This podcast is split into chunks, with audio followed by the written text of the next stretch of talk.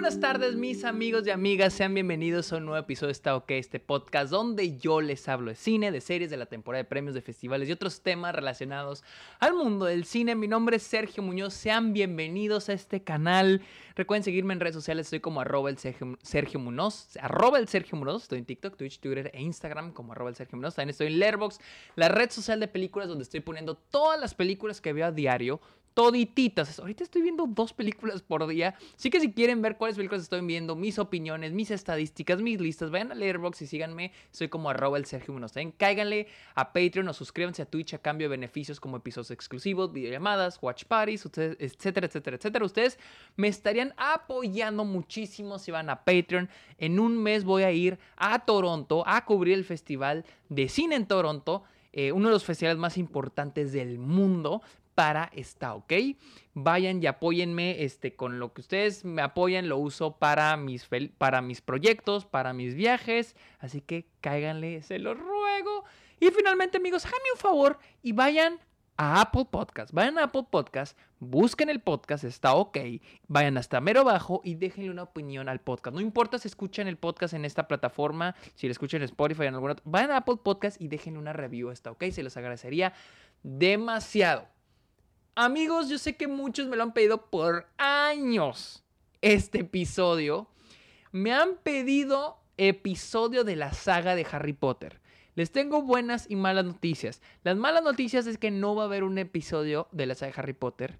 La buena noticia es de que va a haber ocho episodios donde voy a hablar de cada una de las películas. Porque sí, llegó la... Van a pasar la saga de Harry Potter acá en, en Austin en el Alamo Draft House, una película por semana. Y en este episodio vamos a hablar de Harry Potter y la piedra filosofal. O, Harry Potter, Harry Potter and the Sorcerer's Stone o the Philosopher's Stone, no sé cómo le quieran llamar. La piedra filosofal. Eh, la cual es ya del 2001. La primera entrega de la saga de la icónica, clásica ya, saga de, de Harry Potter. Y desafortunadamente no pude verla en el cine porque estaba fuera de la ciudad, así que para iniciar bien mi maratón la vi en 4 tengo el Blu-ray en 4K UHD, de hecho es la primera vez que veo la película en 4K. Y hay bastante acá hablar de esta saga. Primero que nada, ¿cuál es mi perspectiva de la saga Harry Potter? Ustedes saben que a mí me gusta hablar de mi perspectiva de la, de la película antes de haberla visto. Y no sé si sepan ustedes, pero no, jamás he conocido a un fan de Harry Potter tan grande como el Sergio de 13, 14 años. No tiene ni idea de lo obsesionado que está con la saga de Harry Potter. Estaba loco. No, en serio, estaba loco. Necesitaba ayuda médica. O sea, yo estaba obsesionado con Harry Potter, con los libros, el mundo. Eh, las películas. Tampoco era un tóxico, tampoco. Quiero pensar que no un güey tóxico. Era tóxico conmigo mismo, porque sí era una relación tanto tóxica yo con Harry Potter. Pero ya lo superé. Pero sí le tengo un amor, sí le tengo un amor a estas películas. Y muchas veces yo que estudio cine, una de las cosas que siempre me dicen es de que, Sergio, no se te hace, no, no, este...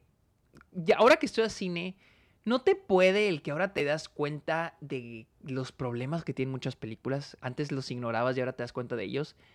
Eso es un tanto cierto, pero también pasa lo contrario.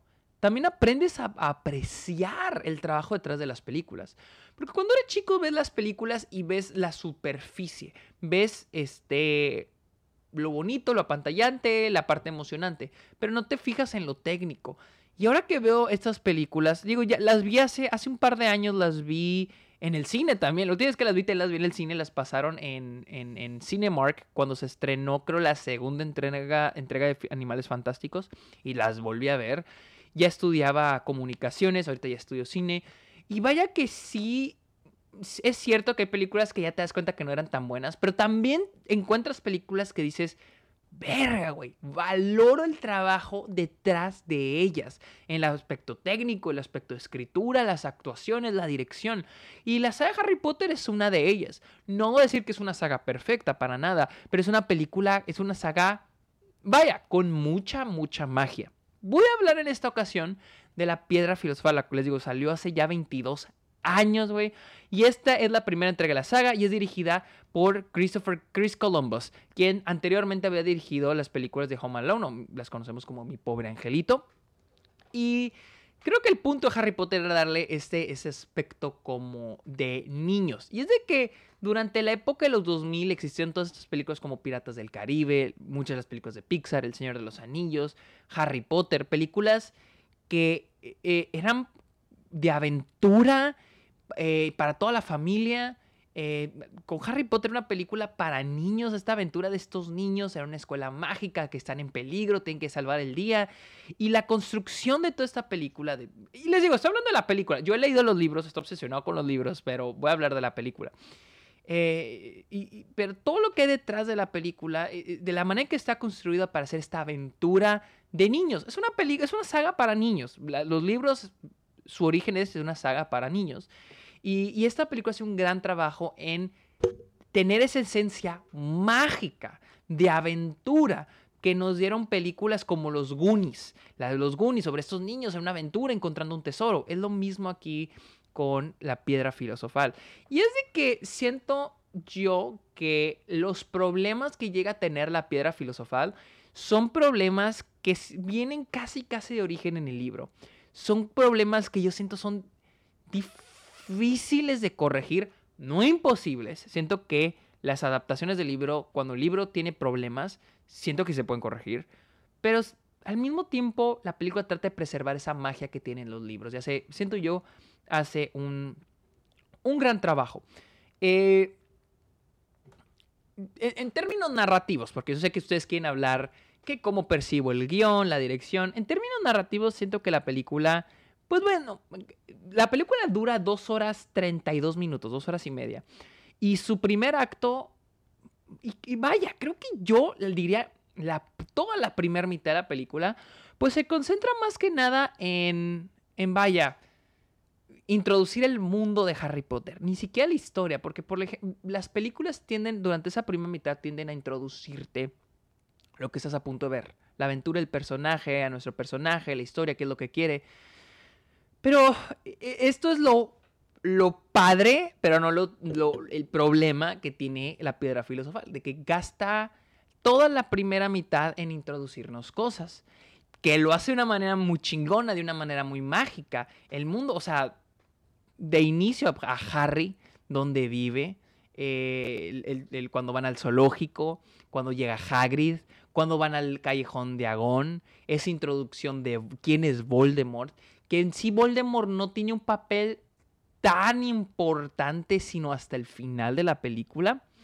Eh, y, la introducción de los otros personajes, la introducción de la magia, la introducción de Hogwarts, la introducción del, expreso de Hogwarts. Eh, una vez estando en Hogwarts, la, en qué casa vas a caer. Eh, y hay mucha exposición que te van presentando donde te van diciendo... te van explicando el mundo. El Quidditch, todas esas cositas, pues la película se encarga de presentar. Y es que es un, es un, es un mundo muy extenso y que necesita ser introducido de volada. Que en una parte sí digo que hicieron un gran trabajo en esa introducción. Y les digo, ¿cuál es la parte negativa de todo esto? Es de que siento que la historia principal no está tan sólida con la piedra filosofal. Porque ustedes pregúntenme de qué se trata la película.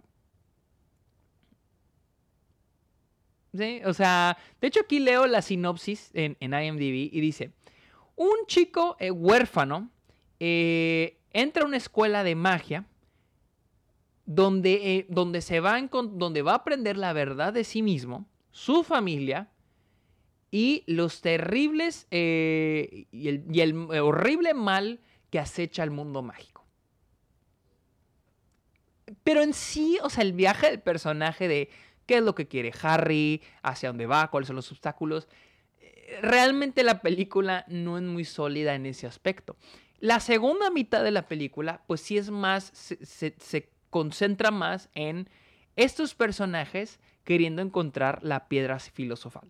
Y, les digo, es una película de aventura. Todo ese, ese, bueno, tenemos el tercer acto, pasada la segunda mitad, donde entran al bosque prohibido. Y les digo, ahí es donde empiezan los problemas, donde Donde, donde sí como que son problemas que vienen del libro. O sea, por ejemplo, la idea de si está, si es el bosque prohibido y tienen prohibido ir, ¿por qué el castigo es llevarlos al bosque prohibido? Y si es tan prohibido y tan peligroso, ¿por qué dejan a Harry, a Draco y, al, y a este Fang solos? O sea, ese tipo de cositas está llena, la película está llena de eso, pero les digo, son problemas que vienen, que surgen desde el libro, donde te preguntas cosas de que, pero, no, tiene mucho, e, es que no tiene mucho sentido, o sea, o los muggles sí los, no los pueden ver, pero los tíos sí lo pueden ver, o sea, todos esos como agujeros que, digo, vienen del libro, pero igual no quita la experiencia. Es una, eh, les digo, la película se concentra en una película de aventura, de misterio. Y es que eso es en lo que la película es muy efectiva. El crear este, pues no murder, murder mystery, porque nadie es asesinado, pero esta película de thriller esta película es suspenso, hay un misterio, hay que descubrirlo. Y estos niños lo tienen que descubrir. Y es algo que a mí me gusta mucho. O sea, el cómo se van planteando las pistas de este, de este misterio y los twists de... Es que Snape es el malo, Snape es el que quiere encontrar la piedra filosofal. Hay que... Pero al final del día, y aquí es donde reside la, un poquito la... Una de las partes problemáticas del guion es ¿Qué motiva a estos personajes a buscar la piedra filosofal? ¿Qué motiva a estos personajes en entrar a esta aventura? Ahí es donde siento que el guion falla, porque yo la estaba viendo y digo, ay, qué chingón, qué padre. Y ellos caen por accidente, realmente caen por accidente con, con Fluffy, el perro de tres cabezas. Eh, caen por accidente ahí, porque las escaleras cambian, terminan en un piso, entran y está el perro. Y ahora ellos dicen, que esconde el perro. Ahí es cuando ahora sí inicia la historia, ahí es cuando ya empieza la parte narrativa de la película. Pero de ahí en fuera, la motivación de sus personajes nada más descubrir qué, qué está pasando, o sea, qué, qué, qué, esconde y qué hay ahí.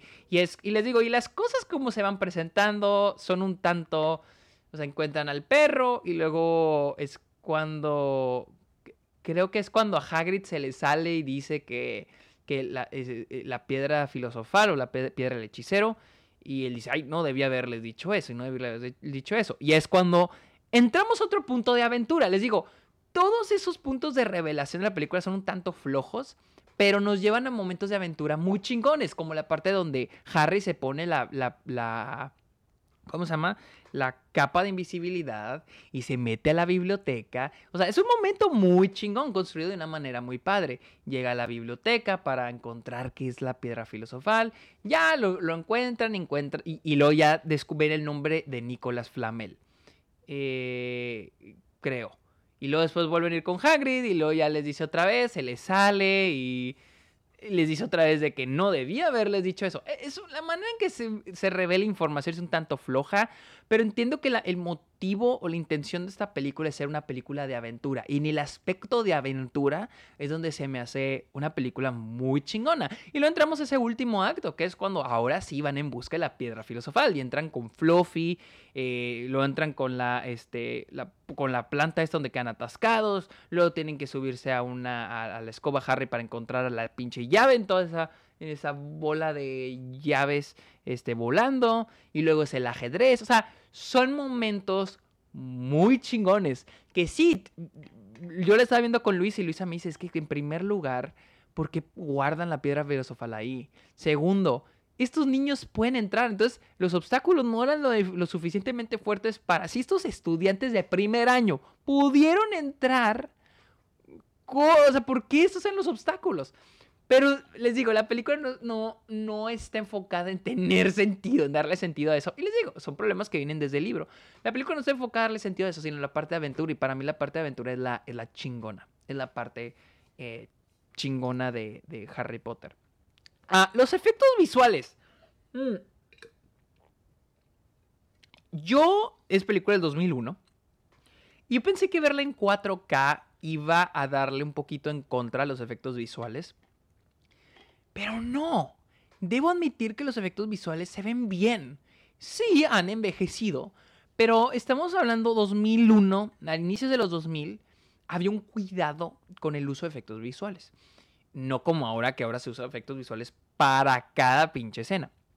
Y es de que con esta película, ah, en, bueno, en esa época las películas hacían esta, tenían esta técnica de efectos visuales por una toma pequeña donde realmente se requiriera, como la parte del troll, donde Harry está encima del troll y lo, lo mueve y lo hace, está arriba del troll y lo mueve un chingo, pues no hay manera de hacerlo en live action, entonces lo hacen con, con, con VFX, con CGI, y de ahí brinca, de ahí brinca la toma ahora hacia Harry real, Daniel, Daniel Radcliffe, arriba de, de, del, este, del troll. Pero es Daniel Radcliffe. Entonces, hace esta técnica de tomas cortas de, efectos visuales, donde se requieren los efectos visuales, y cortar inmediatamente a live action. Y, y se siente orgánica. A mí me gusta mucho de manera orgánica. No es, no es, o sea, por ejemplo, aquí estoy viendo clips de la película, o sea, el castillo, güey, el set de producción, o sea, y ustedes comparen, ustedes comparen la, comparen la piedra filosofal de 2001 con las de las, las nuevas, las de Animales Fantásticos, las cuales se ven horribles, todos efectos visuales, todo el diseño de producción, la mayoría es efectos visuales. Por ejemplo, aquí estoy viendo la escena donde van a, subirse a las escobas, donde están aprendiendo a, a subirse a una escoba. Este, y todo se ve tan real, los sets se ven muy bien. Y creo yo que ah, sí la película hace un gran trabajo, que es a través de diseño, producción y edición, en crear este, este sense de, eh, de que todo ocurre en un lugar, a, pesar de que son diferentes locaciones en diferentes lugares de Inglaterra y Escocia. Y, pero creo que la película hace un gran trabajo en, en, en, esa, en ese sentido geográfico de que todo ocurre en un mismo lugar, de que Hogwarts es, es un lugar, es un, es un sitio que existe. Eso es lo que me gusta mucho, el cómo crea el, lado geográfico de la construcción del mundo. Eh, las actuaciones son muy buenas, la verdad los chavitos tienen un chingo de carisma, a pesar de que sus personajes son, la verdad, perdón, son muy castrosos. O sea, yo la veo y, esta, esta, esta, porque vi la segunda, después opino la segunda, pero al menos en esta película en particular,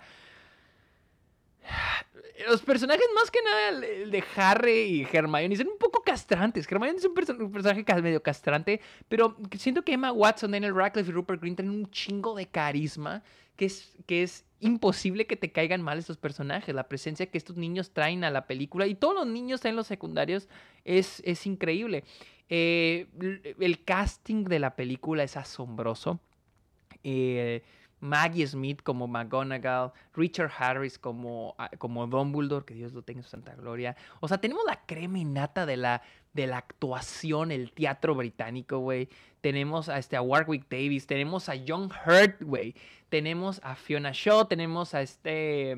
Me falta alguien, me falta alguien. A Richard Griffins, güey. O sea, tenemos a Alan Rickman. O sea, tenemos un elenco muy chingón. A Julie Walters estoy viendo quién más. Este. Grande, grande, grande. Eh, este. Jason Isaac, a John Cleese, a David Bradley. O sea, tenemos la crema innata. yo tengo una amiga británica y me dice: Es que.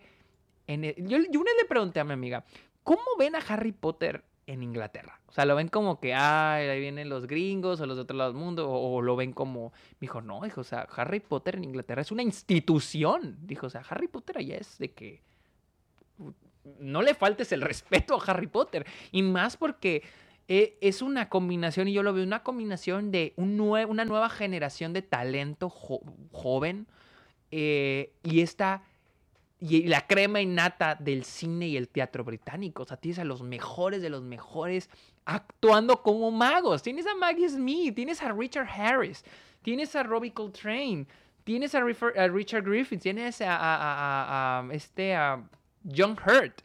Entonces, es, una, es un gran cast. Para mí, el mejor casting de esta película es Robbie Coltrane, que, que en paz descanse. Robbie Coltrane como Hagrid. Para mí, y lo noté más en la segunda película, eh, tiene una... una eh, él ha sido el único... La, la, la, la, nominación más importante que ha recibido eh, Harry, la saga de Harry Potter ha sido mejor actor de reparto, Robbie Coltrane, en los BAFTA. Y es una, es una actuación increíble. Eh, es el mejor casting que tiene esta película. O sea, y, es algo que ignoramos de pequeños que la veíamos.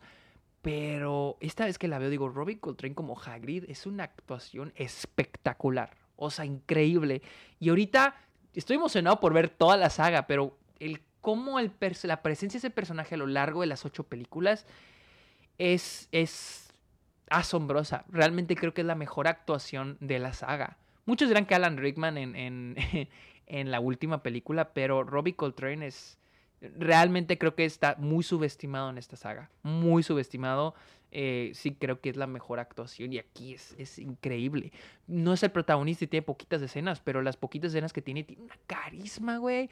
O sea, yo lo veo la cara, su, la cara, el rostro que tiene eh, contra este personaje que es gigante, enorme, peludo, que, que, hace un, que hace un trabajo rudo de bosque, de, con animales y trae una carisma increíble. En serio, se me hace asombrosa. Chris Colombo no es famoso por ser un buen director. Eh, más con películas como Pixeles. Pero yo podría decir que estas, estas las de Harry Potter y, Mi Pobre Angelito, ¿cuáles, ¿cuáles son las otras? Creo que son sus mejores películas. Eh, sin, sin, duda alguna son de sus mejores películas porque a ver, ¿cuál que otras ha dirigido? A ver, director, aquí estoy viendo.